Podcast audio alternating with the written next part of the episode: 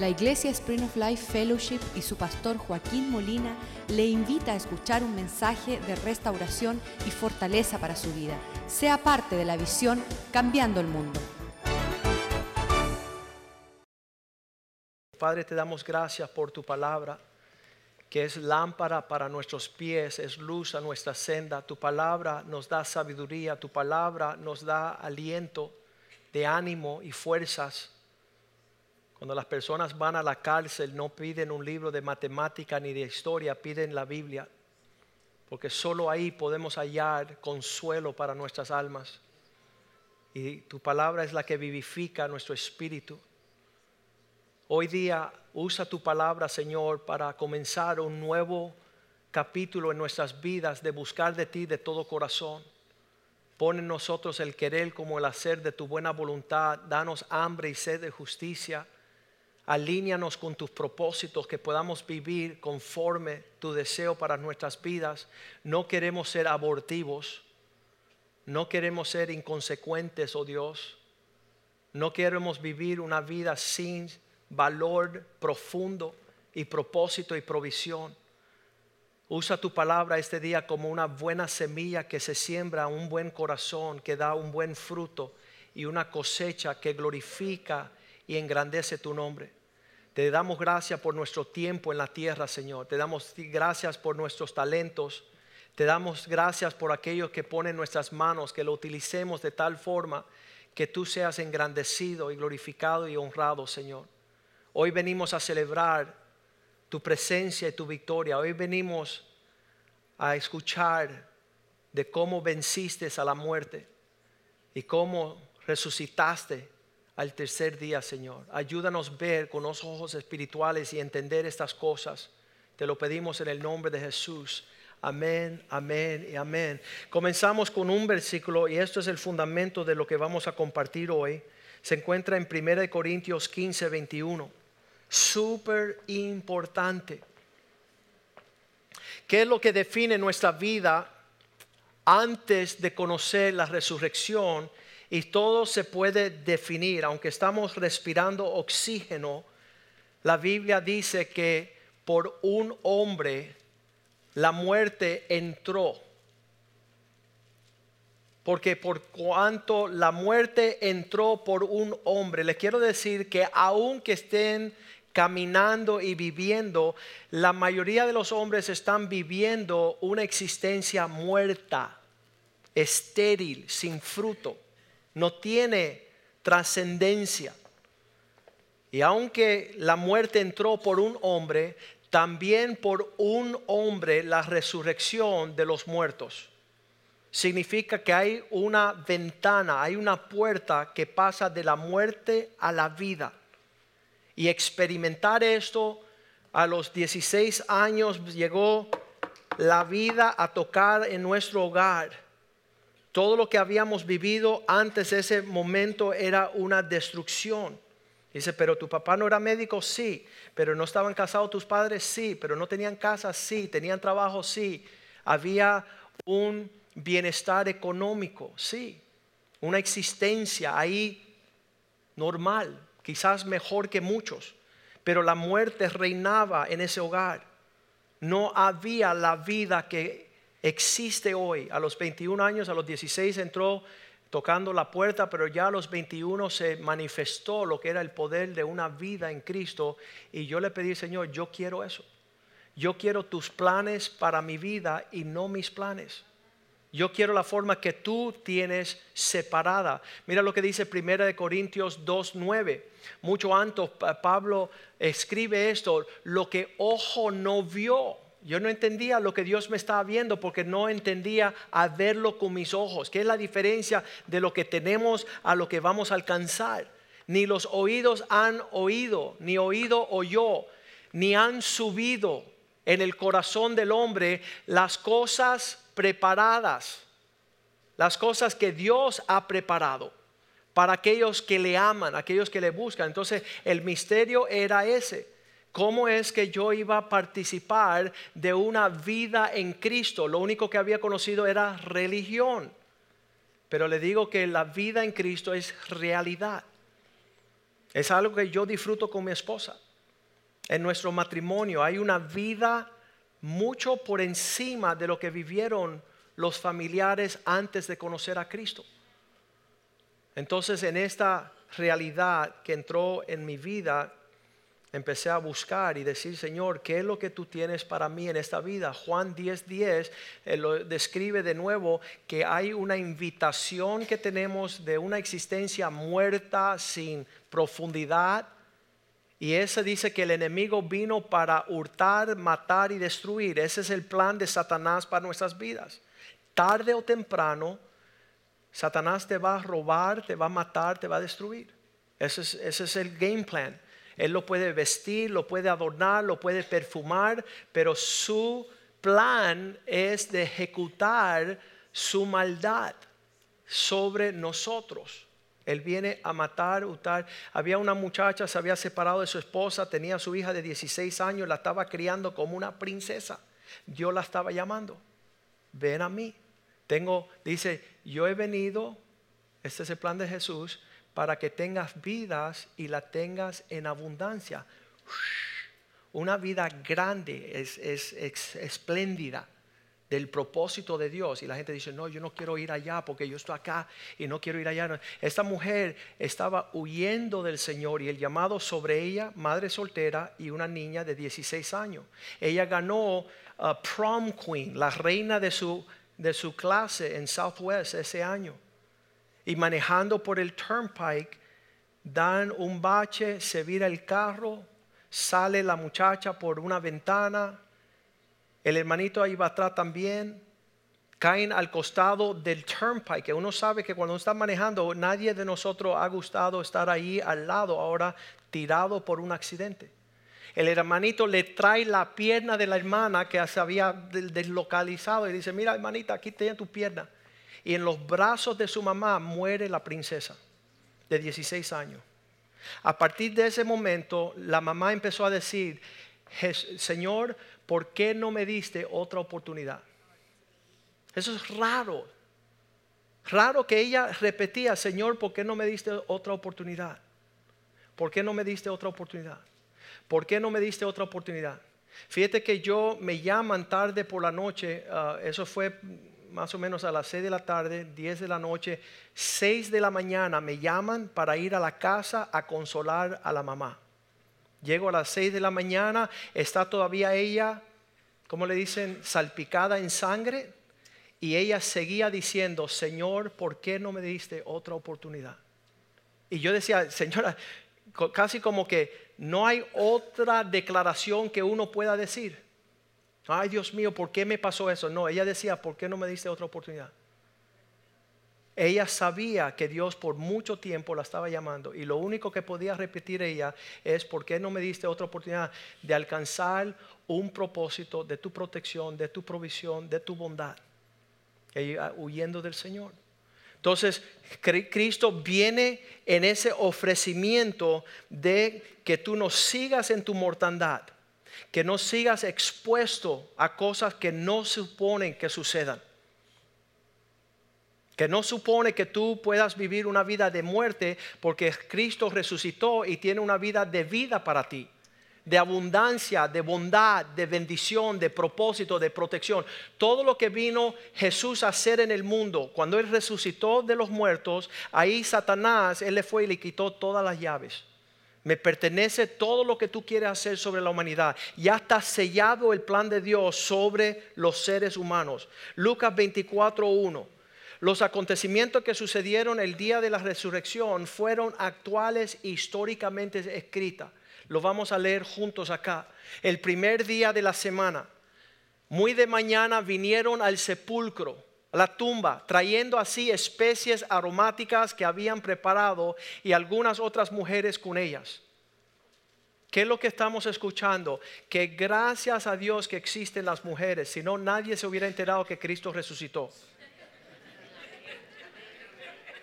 Los hombres estaban con un pavor, estaban asustados, no iban a acercarse ni por allá, porque tenían temor, dice la Biblia. Pero ¿cuántos saben que las mujeres son más valientes? Amén. Dale un codazo ahí a tu esposa, te lo dije. Está comprobado. Las mujeres fueron las que fueron a la tumba con especies. ¿Por qué? Especies aromáticas iban a cubrir el cuerpo de Cristo con todas las especies para preservar la corrupción. Eran costumbres que ellos tenían. Todas estas especies para preservar el cuerpo de la, de la corrupción. Y entonces quiero decirles que todavía estas mujeres existen hasta el día de hoy, cuando uno entra a la iglesia y uno puede percibir la limpieza aromáticas de Lysol y de todas las limpiezas, ¿verdad? Son las mujeres las que todavía guardan el cuerpo de Cristo, en la belleza de la provisión. Un aplauso, amén, a estas mujeres valientes. Si fueran los hombres encargados de tu lugar, había un mal olor horrible aquí, de medias viejas, ¿verdad? De camisas sudadas y sabe Dios cuántas cosas. Pero damos gracias a Dios por las mujeres. Versículo 2, cuando ellos encontraron la tumba, vieron que la piedra no estaba en el sepulcro, removida la piedra del sepulcro. Ahora esa piedra pesaba un montón, sabemos por todos los acontecimientos históricos, pero esa piedra no fue nada para los ángeles. Versículo 3, cuando ellos llegaron a la tumba y la piedra removida entrando, ¿sabes? los hombres tampoco hubieran entrado. A mí me da pavor los cementerios, ¿verdad? Nunca me gusta que me inviten a los cementerios. Entrando hallaron el cuerpo en la tumba del Señor, no hallaron el cuerpo, el cuerpo estaba ausente, eso lo dicen los teólogos y los arquitectos, los que estudian que la única tumba donde los huesos ya no están es la de Jesús. Todos los otros dioses, sus huesos están allí podridos en sus tumbas. Dice que cuando no encontraron el cuerpo, versículo 4, Aconteció que estando ellas perplejas, preguntándose qué está sucediendo aquí por esto, he aquí se pararon junto a ellas dos varones con vestimentas resplandecientes. Se supone dos ángeles, versículo 5. Y entonces ellas se asustaron, tuvieron temor y bajaron el rostro a la tierra. No me mate, no me mate. y, y la palabra de estos hombres es, ¿por qué buscan entre los muertos al que vive? ¿Por qué están indagando en lugar de muertos aquel que vive? Y eso es una pregunta para ti. Hay miles y millones de personas que están ejerciendo una religión muerta. No fue la intención de Dios que nosotros estuviéramos intercambiando. Estaba diciendo que los dioses de los pueblos falsos Ah, los pueblos que tienen dios falsos tienen que cargar a sus dioses porque su dios no pueden andar. Tienen que hablar por su dios porque su dios no habla. Tienen que escuchar. Oídos pero no escuchan. Narices no huelen. Boca no comen. No hablan. Tienen pies y manos pero no tocan. Todo esto para decir que nosotros hoy tenemos que ir más allá de una religión muerta a una vida real. Estaba leyendo que, esas eran las declaraciones del, del pueblo de Dios y de Jesús cuando Él dijo, mira, entiendan bien que Dios no es Dios de los muertos. Dios no desea una, una mortandad. Marcos, el Evangelio de Marcos 12, 27. Dios no necesita un muerto que le venga a servir sino una persona que pueda moverse con pasión, con fervor. Dios no es Dios de los muertos, sino Dios de los vivos. No se confundan. Pídale a Dios romper ese, ese, esa barrera en tu vida que ve a Dios como una mortandad. Los tiempos más animados que yo he visto es siguiendo a Jesús. Este año estaremos yendo a la India nueve días el próximo mes, del 20 al 29. ¿Sabes cuántos dioses falsos tiene la India? 33 millones de dioses. Tú vas a vivir toda una vida y no vas a poder conocer todos esos dioses muertos. Pero tú estás invitado a conocer un Dios vivo. Un Dios poderoso, un Dios que tiene planes y propósitos que tú nunca vas ni a semejante. Dice que sueños realizados. Anoche me escribieron de Polonia. El octubre del año pasado, octubre primero, fuimos a Polonia, pudimos compartir con mil hombres. Yo nunca soñaba salir de Hialeah. Mi máxima expresión de así, aventurero, voy para Sweetwater. Voy a cruzar la 107 y voy a ver la pequeña Managua. Los propósitos que Dios tiene para ti en Cristo son vivos, son reales. El ir a Cuba, ir de Pinal del Río, San Juan y Martínez hasta Guantánamo, eso es un Dios vivo, un Dios poderoso. Entonces Dios no es Dios de los muertos.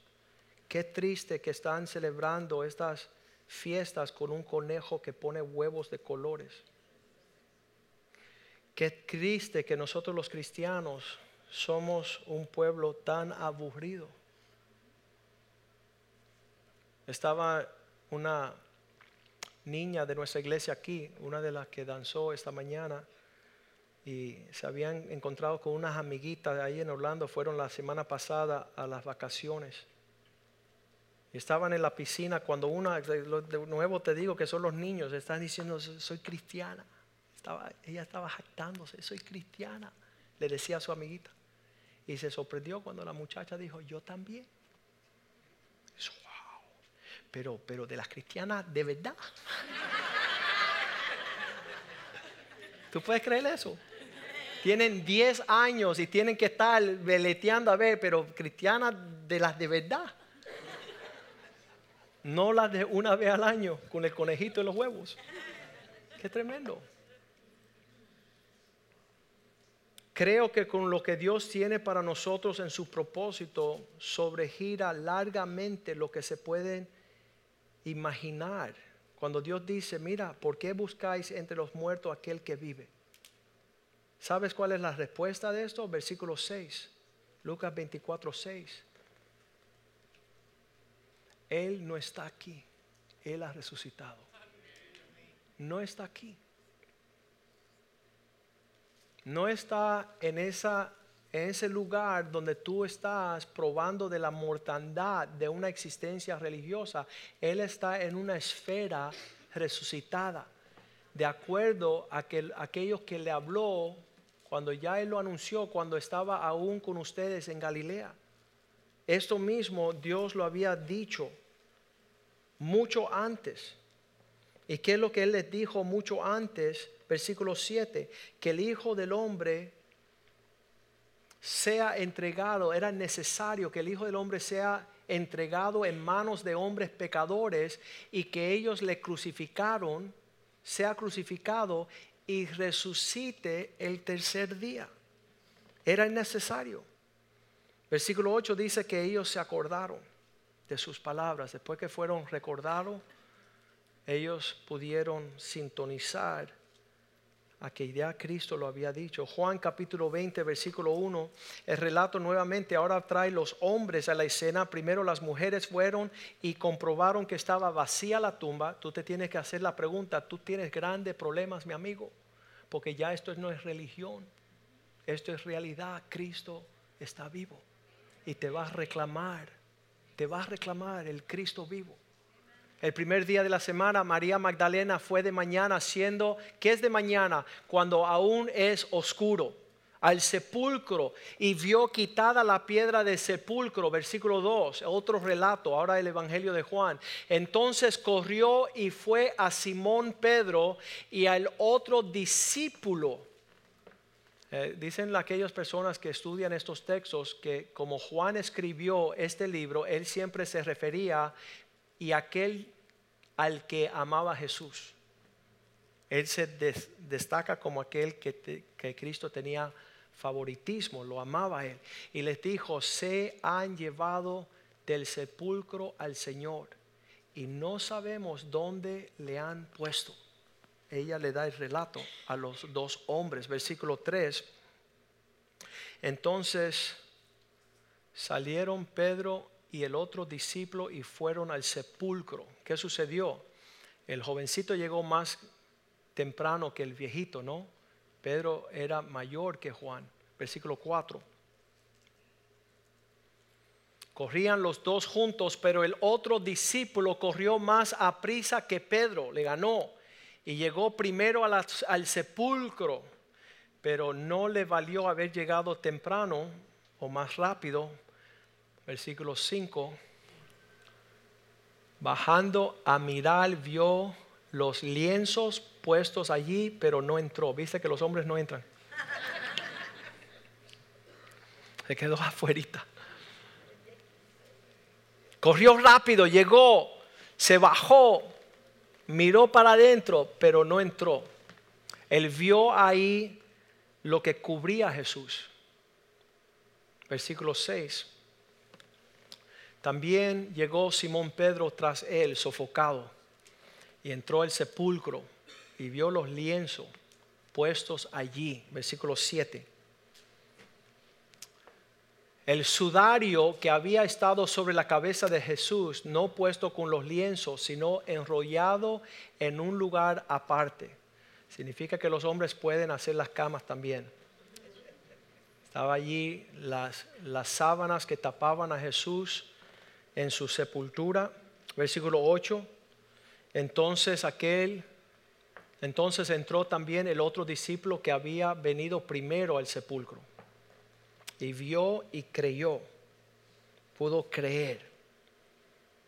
Estaba yo hablando con un amigo abogado que se llama Renato. Y Renato hace como 10 años dice, Joaquín, ¿tú crees toda esa locura que está en la Biblia? Yo decía, sí. ¿Y tú crees que la ballena se tragó a Jonás? Sí. ¿Y tú crees que Daniel no lo comió el león? Le digo, sí. Cuando él me hizo esas preguntas, yo le dije, mira Renato, la diferencia entre tú y yo es que yo soy creyente y tú no eres creyente. El creyente cree y el no creyente no cree y se va para el infierno. Dice la jovencita, y ven acá, anciano.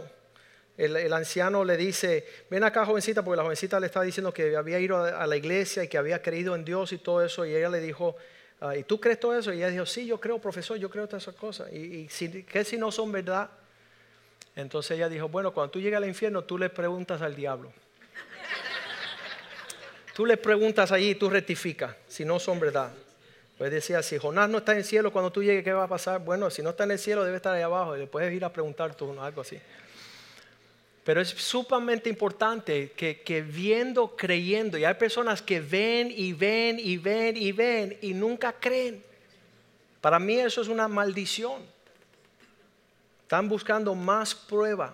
La prueba está sentado en sí mismo. Dice todo lo que respire, alaba el Señor. Si tú tomas un aliento, tú tienes el deber de decir, Señor, tú me diste el aliento.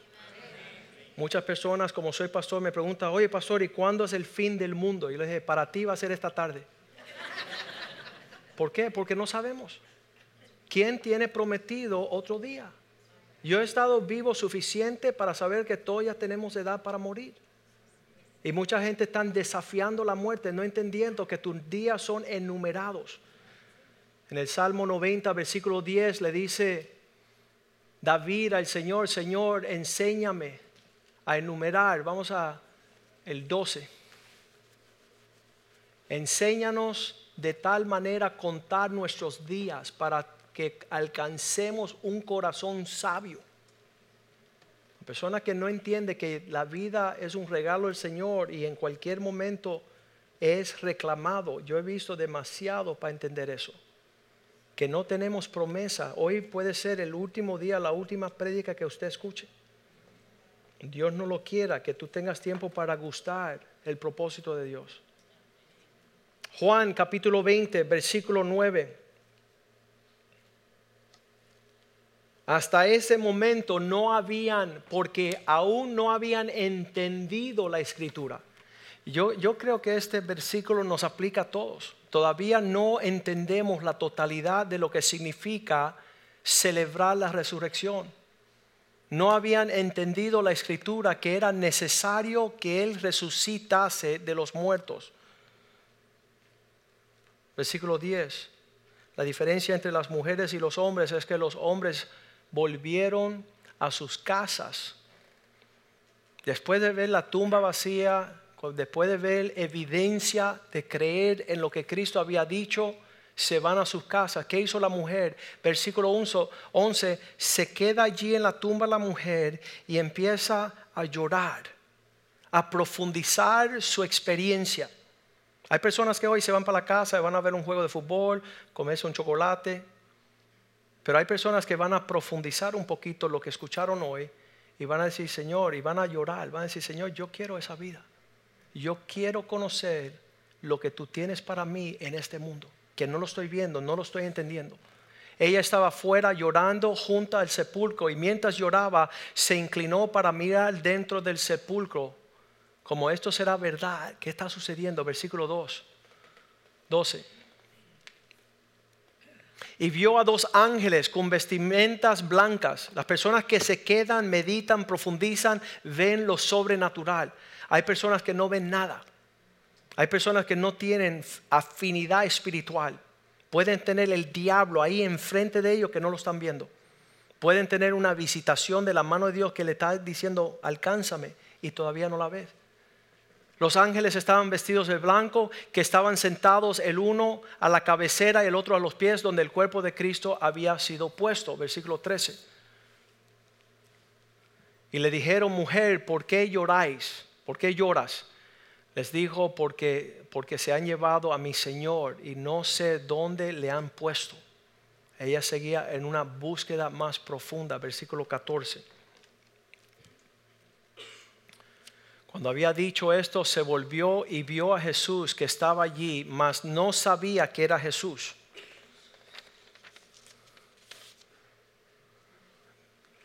Versículo 15. Le dijo Jesús, mujer, ¿por qué lloráis? ¿A quién buscas? Ella pensando que era el hortelano, el que guardaba el huerto, le dijo, Señor, si tú los lo has llevado, dime dónde lo has puesto y yo allí lo voy a buscar, lo llevaré. Versículo 16. Jesús le dijo, María, y ella volviéndose, ella dijo, Raboni, que significa maestro. ¿Qué, qué experiencia, Señor? Se, pudieron percibir, se pudieron ver, pudieron comunicarse. Versículo 17 dice que ella se tiró para abrazarle y él le dijo, no me toques porque aún no he subido al Padre, mas ve a mis hermanos y diles, sube a mi, subo a mi Padre y a vuestro Padre, a mi Dios y a vuestro Dios.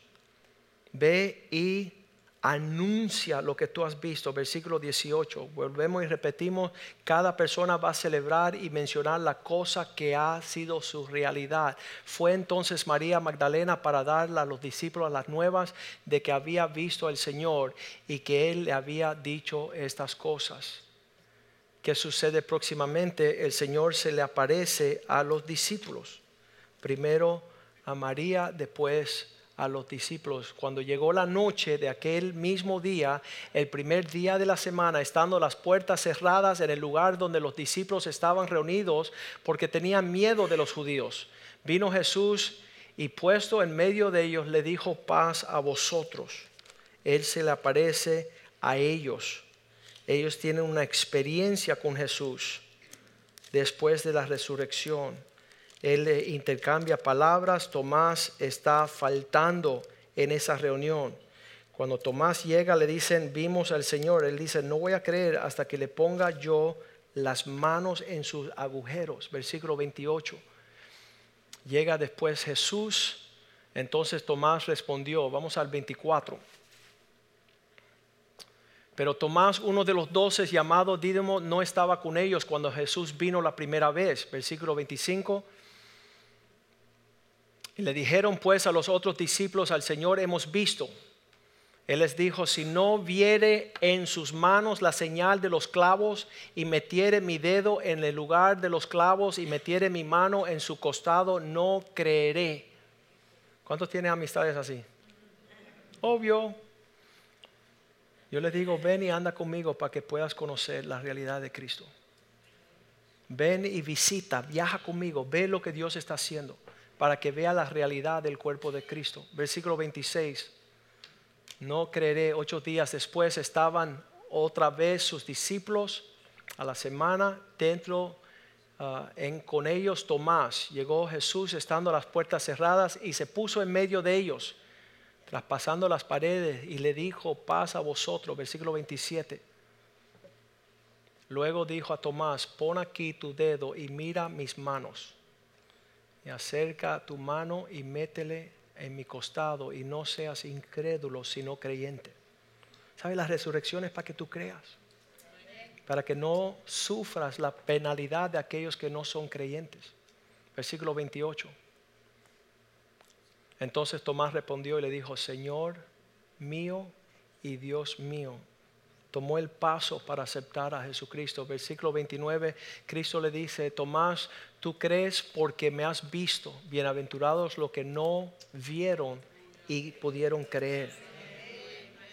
Todos estos acontecimientos son las palabras que después Pablo habla en Filipenses 3:10. Yo quiero ser íntimo, quiero llegar, acercarme más al misterio este de la resurrección. Quiero conocerle a Él y el poder de su resurrección. ¿Qué sería tu, tu matrimonio en, en vida abundancia? ¿Qué sería tu familia? el legado de tus hijos. Yo le digo que yo vivo un sueño todos los días con mi familia. Diariamente, desde que yo me despierto hasta que yo me acuesto de noche, yo estoy así, yo estoy en, ah, wow, Señor, tu vida en mi familia, tu vida en mi agenda, tu vida en, propósitos, en, en abrazos, en, en cánticos. Vamos a ver lo que significa eso. Romanos 8:11 dice que si el Espíritu que levantó a Cristo de los muertos también está sobre ti, tú también te levantarás de la mortandad. Habrá algo especial en esa presencia si el Espíritu de aquel que levantó de los muertos a Jesús viene y mora en vosotros. El que levantó de los muertos a Cristo vivificará tu cuerpo mortal, tu espíritu que mora en vosotros. Habrá una escala de existencia que tú nunca podrás ni imaginarte cuando ese espíritu venga sobre ti, venga fuerte y tú comienzas. Ayer eh, pasamos una pena, ¿no?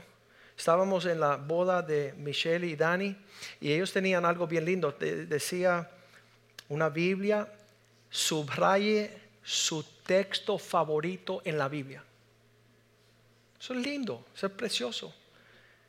Y la esposa, ¿cuántos? Una esposa son malas? Son tremenditas. En voz alta.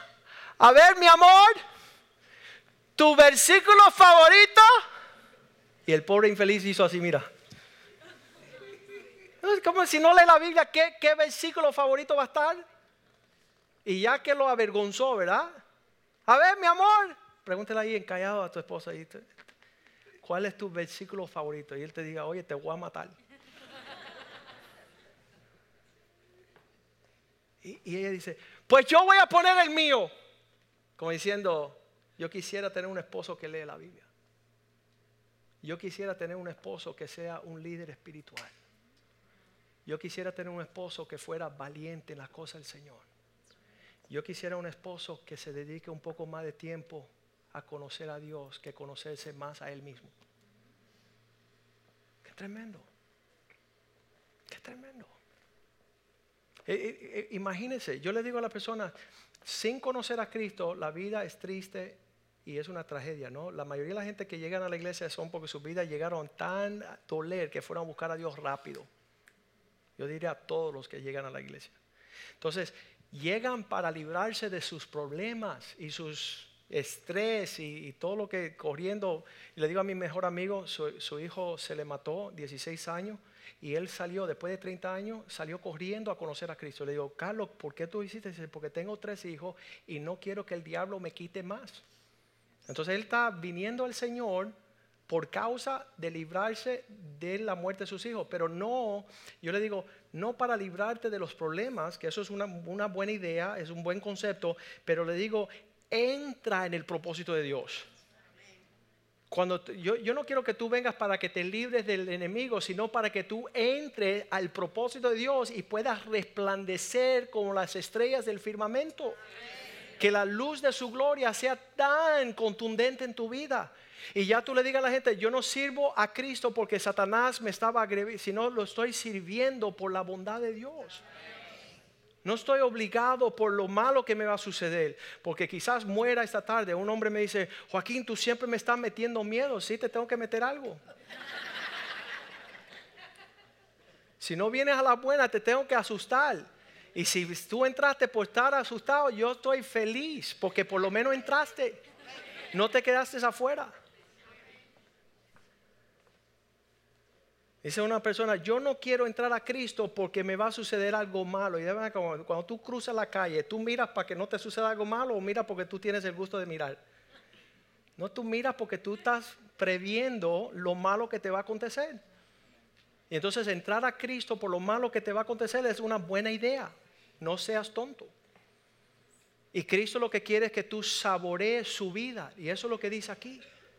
Que podemos entrar en una vivificación de nuestros cuerpos mortales. Me encanta hacer las funerales, porque allí se vuelve la realidad de que este cuerpo es un cuerpo mortal. Quiere decir que va disminuyendo, la gravedad va jalando más las fuerzas de las arrugas, ¿verdad? Estamos viviendo en un sentido contra las fuerzas que están jalando en una dirección. Mira lo que dice la Biblia en 1 Corintios 15, 54. Cuando esto que perece se vista de incorrupción, cuando esto corruptible se vista de incorrupción y esto mortal se vista de inmortalidad, entonces se cumplirá la palabra que está escrita, sorbida es la muerte en victoria. Cuando tu lamento se cambie en baile, cuando hay una transición sobre una vida desconocida a una vida en el propósito de Dios. Fuiste creado para celebrar la bondad de Dios. Fuiste creado para adorar. Fuiste creado desde el vientre de tu madre para servir al Dios de la gloria. Y cuando esa transición exista, las personas van a poder observar este, esta poderosa vida que levantó a Cristo de los muertos. Es importante que esta mañana, esta tarde, ya que estamos cerrando, tú entiendas el camino de la importancia. Sabes que el inicio de la resurrección solamente es eso, es una introducción para que tú entres pero el caminar en el poder de la resurrección todos los días para tu matrimonio, tus hijos, tu legado, tus finanzas, tu desarrollo espiritual, sobrebasa mucho. Ah, Salmos 16, versículo 10. Cuando estoy en las funerales y le digo, mira, esa persona que cree en Dios se viste ahora con un cuerpo espiritual, ese cuerpo que Cristo tenía, que ya no necesita que le abran la puerta porque Él traspasa las paredes. Él, es un cuerpo glorificado. Dice, porque no dejarás mi alma en el Seol, ni vas a permitir que tu santo vea corrupción. Lo importante del poder de la resurrección es que ahora viene una vestimenta gloriosa. Yo estaba diciendo en el primer servicio que este cuerpo fue como un modular terrestre para poder caminar agarrar, visualizar, escuchar, hablar, comunicarnos en este ambiente terrenal. Pero hay una transición a un cuerpo glorificado para poder heredar lo que es un cuerpo inmortal. Un cuerpo que, que no verá la corrupción. Versículo 11. ¿Por qué Joaquín? ¿Por qué tú deseas esto? Para que Dios demuestre la senda de la vida. En esa senda que es su presencia, hay plenitud de gozo. todo lo que hace el hombre para tal de disfrutar esta vida, no la va a disfrutar como Dios quiso hasta que entre en la presencia, el propósito de Dios y dice, delicias a su diestra para siempre. ¿Qué significa? Les voy a decir la verdad, tiene que ser mi testimonio, ¿no? Nunca soñé tener el matrimonio que disfruto. Nunca soñé tener los hijos que Dios me ha dado. Nunca supe una administración financiera, poder ser un mayordomo, mejor dar que recibir. Nunca supe muchas cosas que por generaciones fue muerte lo que heredé. Fue destrucción, fue tragedia, fue tristeza. Pero en Cristo el sueño todos los días se renueva. La fidelidad de Dios es manifiesta, las bondades de Él. A los 18 años mi hijo se me acerca. Yo creo que es normal que tus hijos se te acercan y digan, papá, estoy saliendo ahora de secundaria, estoy preocupado por mi vida. Yo no sé si voy a ser exitoso, me dice. El hijo mayor cuando se graduó hace tres años. Yo no sé qué va a acontecer con mi vida en un futuro. Y le digo, ¿sabes qué? El plan que Dios tiene para tu vida es tan glorioso que tú no tienes que hacer nada, solo disfrutar su bondad. Y así ha sido. Mis hijos se deleitan, disfrutan, tienen paz, tienen gozo, no hay depresión, no hay pesadilla, no hay preocupación porque ellos están conociendo la realidad de un Dios vivo. La realidad de un Dios de promesas y sueños cumplidos. Vamos a ponernos de pies esta, esta tarde. Y es una tragedia que nosotros no gocemos más de esta realidad para poder compartir con aquellos que no conocen al Señor. Primera de Corintios 15, 1, 2 y 3. Pablo le escribe a la iglesia diciendo estas cosas. Yo quiero declararle, hermanos, el evangelio que os predicado, que es la buena nueva que pronunciamos, el cual también recibiste, no solamente que uno lo predique, sino que sea recibido, en cual también pueden permanecer, porque hay personas que comienzan pero no terminan. La palabra dice que Dios va a darle una corona de vida a todos los que perseveran, los que siguen adelante los caminos del Señor. Versículo 2. Por el cual asimismo, si retienes la palabra que os he predicado, sois salvos. Si no creíste en vano, si no lo hiciste en balde. Versículo 3. Porque primeramente os he enseñado lo que asimismo recibí. Cristo murió por nuestros pecados conforme a las escrituras. Es real. Versículo 4. Fue sepultado y que resucitó al tercer día conforme a las escrituras. Si todo esto aconteció, entonces usted puede estar cierto con el conocer que Dios tiene un propósito. Cristo murió, fue sepultado, resucitó el tercer día de acuerdo a todo lo que está escrito en esta palabra. Nosotros tenemos que ser personas que indagamos y estamos comiendo de la palabra. Versículo 5 y que apareció a Pedro, Cefas y después a los doce.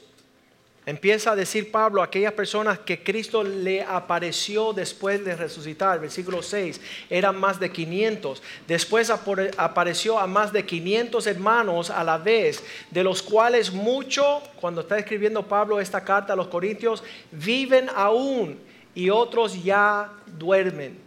Versículo 7. Después apareció a Jacobo, después a todos los apóstoles. Versículo 8. Y a último de todos, casi, casi, Pablo se le iba a ir la vida en religiosidad, como el abortivo que habíamos hablado en Eclesiastés 6. Dice, se me apareció a mí como abortivo, uh, me apareció a mí. Y sabes que hoy día yo creo que Dios está apareciéndote a ti. Él se está dejando conocer. Estás viendo manifiesto el propósito de Dios con mucho más claridad de lo que escuchaste y viste anteriormente. Él quiere enseñarte en la senda de la vida. Que tú te llenes del Espíritu de Dios y comiences en pos de Él. Vamos a cantarle una canción al Señor. Usted inclina su cabeza. Y ahí hable con Dios y dile, lo, lo honesto, como dijo Tomás, no te he visto, te quiero conocer, quiero heredar tus propósitos, quiero vivir tu vida, quiero experimentar los placeres de aquellos que te conocen y se han acercado a ti. Cada etapa de nuestra vida y desarrollo espiritual es un nacimiento. Imagínate el hijo que está en el vientre que dice, mamá, no quiero salir hasta que yo sepa que voy a salir. Tú tienes que salir y en la jornada se define a lo que saliste. Así sucedió en mi vida cuando nació esta iglesia hace 19 años. El Señor dijo, levántate y anda que estoy contigo. Y dice, ¿a dónde vamos? Y dice, yo te voy a mostrar. Pero yo no sabía dónde iba a ser ese llamado. 19 años más tarde, no solamente lo veo yo, sino lo ve el mundo entero. Y tu vida también está escondida en Cristo. La puerta de entrar en el propósito de Dios en esta vida es rendirte totalmente a Cristo, ser obediente. Y yo quiero orar por ti ahora para que eso sea una realidad, porque si esta resurrección no es real, lo vamos a leer bien rapidito, un verso que dice, versículo es Primera de Corintios, y estamos leyendo